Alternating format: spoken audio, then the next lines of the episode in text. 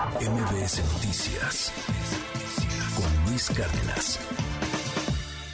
Adrián Díaz, nuestro experto en finanzas personales, nos presenta un reto de 52 semanas para ahorrar. Platicábamos con Adrián hace algún tiempo y me sorprendía cómo podías estar ahorrando de a 10 pesitos, 10 pesitos, 10 pesitos, 10 pesitos hasta llenar un, un, iba a decirle un tinaco, perdóneme, un este, un garrafón de agua, no un tinaco está cañón. Sí, no, pues imagínate un tinaco, como de rico Macpato, ¿no? No, un, un garrafón de agua.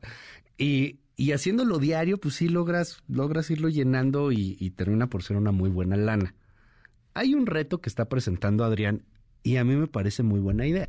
Es el reto de 52 semanas para ahorrar los mexicanos somos muy poco ahorradores. Sí, es cierto, la situación está bien complicada, la inflación, lo que usted quiera, pero a lo mejor siempre podemos ahorrar, aunque sea un poquitito, un poquitito, un poquitito, para hacernos de la cultura del ahorro. Ah, y, haciéndonos de la cultura del ahorro y, haciéndonos responsables de ello, también nos hacemos independientes de lo que vaya a pasar con, con nuestras vidas. A veces solo queremos depender de las dádivas gubernamentales. Ciudadanos responsables, ciudadanos que se hacen cargo de sus propias finanzas, son ciudadanos que pues logran ser menos dependientes de gobiernos. Eh, lo, lo dejo nomás por ahí. Es la cápsula que nos presenta el querido Adrián Díaz y es un reto que yo lo invito a realizar. Son las 9 con 19. Finanzas personales con Adrián Díaz.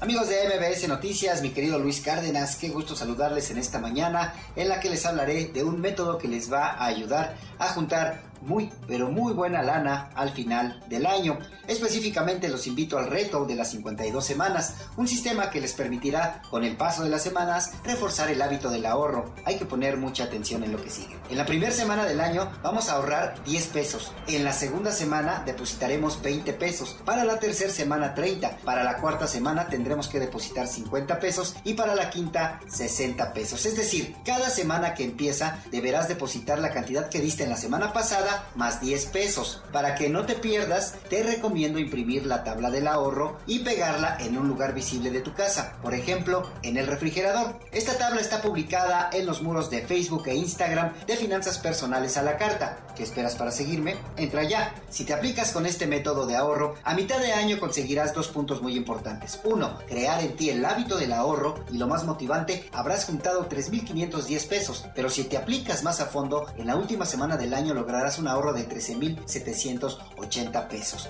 Ojo, al tratarse de un método de ahorro que te permitirá ganar una buena lana, la tentación estará presente en todo momento. Para evitar que te gastes tu dinero o rompas el hábito del ahorro, te recomiendo depositar tu lanita en la plataforma cetesdirecto.com. De esta manera estarás ahorrando e invirtiendo al mismo tiempo. Recuerda que Cetes Directo es una plataforma de inversión de bajo riesgo que cuenta con el respaldo del gobierno mexicano y lo más atractivo es que está pagando tasa anual de hasta 11%. ¿Qué esperas para ahorrar e invertir? También, ¿qué esperas para seguirme en Finanzas Personales a la Carta, en Facebook, en Twitter, en Instagram, en canal de YouTube, en todas las redes sociales? Bueno, hasta el TikTok le hacemos. Mi querido Luis Cárdenas, amigos de MBS Noticias, obviamente nos vemos y escuchamos la próxima semana con más consejos que les ayudarán en su economía personal.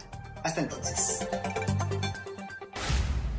MBS Noticias con Luis Cárdenas.